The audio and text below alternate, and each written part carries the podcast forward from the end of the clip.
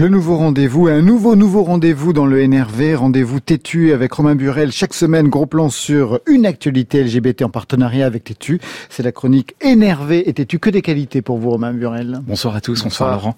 On parlait tout à l'heure de Cédric Héroux. Eh ben, Cédric Héroux, il connaît bien le sort des migrants. Nous, à Tétu, on s'est intéressé au sort des migrants LGBT. Celles et ceux qui ont fui leur pays parce qu'ils y sont en danger, parce qu'ils sont homosexuels ou transgenres. C'est le cas de Thomas, 30 ans, originaire du Cameroun, qui est en France depuis euh, juin 2017 et qu'il a obtenu le statut de réfugié en avril dernier. J'ai décidé de partir du Cameroun parce que j'étais plus en sécurité compte tenu de mon activisme pour euh, la cause LGBT. Pour les personnes LGBT, il faut dire que le, le, contexte est tellement hostile parce que euh, nous sommes tellement combattus. C'est vrai que nous ne sommes pas en sécurité et la loi 347 bis qui pénalise l'acte homosexuel reste toujours un délit. Et il y a deux mois, il y a un jeune LGBT qui a été assassiné par une foule et rien n'a été fait. Les violences LGBT au Cameroun se manifestent de, façon verbale, physique euh, et parfois même la police aussi. Il y a peut-être quatre ans, un jeune bénéficiaire de notre association a été arrêté parce qu'il possédait euh, dans sa poche, après une fouille, un gel lubrifiant qui était marqué gay.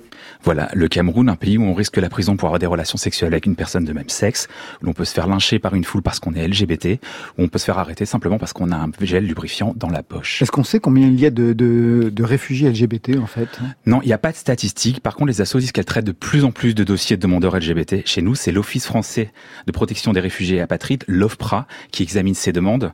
Les agents doivent vérifier le danger qu'encourent ces personnes dans leur pays et établir la crédibilité de l'orientation sexuelle. Littéralement, elles doivent prouver leur homosexualité. Euh, c'est vraiment pas une partie de plaisir, comme nous raconte Patrick, 27 ans, qui a fui la Côte d'Ivoire en septembre 2017. Euh, vraiment, pour moi, c'est une autre prison parce que moi, j'ai 27 ans. On va pas me demander de parler de mon histoire en, moins de, de, deux heures ou en quelques heures. C'est comme c'est un tri.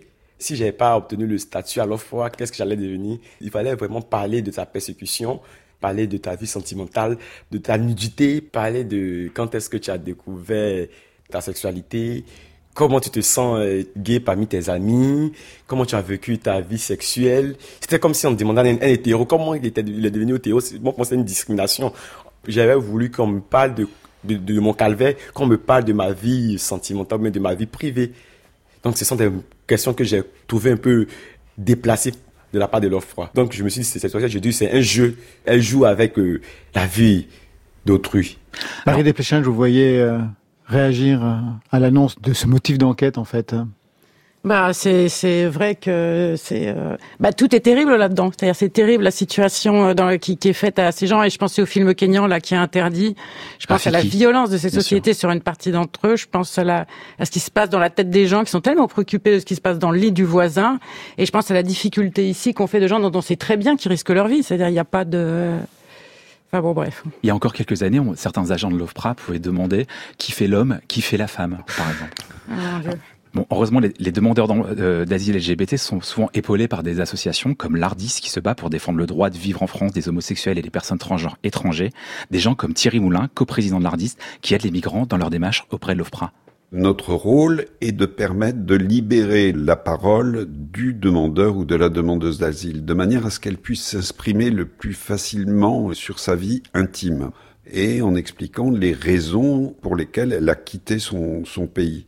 Nous rencontrons toujours, je veux dire, des questions qui sont euh, difficiles ou tout à fait improbables, euh, notamment euh, sur la question de la découverte de l'homosexualité.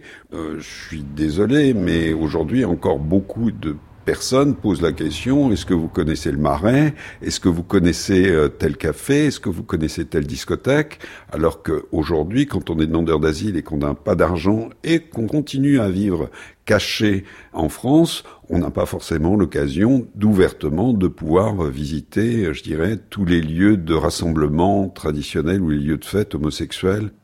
Qu'est-ce que ça vous inspire, Claude Ponty?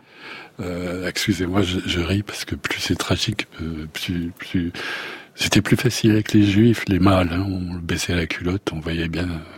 Donc il faudra trouver un truc pour les LGBT. Je sais leur mettre un, les brûler au fer rouge sur le front tout de suite dès, la naissance, ça serait beaucoup plus simple. Je voudrais juste dire que on est des pays qui vendent des armes monstrueuses. Il y a des, des fabriques en France, je ne sais pas si elles existent encore, où euh, on fabriquait des mines anti. Et alors, euh, on avait fabriqué des mines anti-personnelles, mhm. spécialement pour les enfants en forme de poupée. Mais on s'est aperçu que la mine pétait trop tôt. Donc on a calculé pour que ça pète près de la tête de l'enfant. Et euh, quand euh, quand on voit euh, les, les, mesures de, de rétorsion contre les États qui ne nous plaisent pas, je dis nous en général, c'est toujours les populations qui payent. Pas de médicaments, pas d'hôpital et tout. Et là, pour quelques pourcents de gens qui ont juste envie de vivre à leur façon leur sexualité, on emploie des moyens extraordinaires. C'est-à-dire le, le fric est tout le temps au mauvais endroit. J'imagine que la suite de l'enquête, on va pouvoir la retrouver, Romain, sur euh, le site de tétu.com. Ouais, elle a été publiée aujourd'hui. C'est notre journaliste Yuen Tanguy qui s'en est chargé et c'est vraiment passionnant. Merci. On vous retrouve la semaine prochaine pour euh, toujours une chronique énervée et têtue.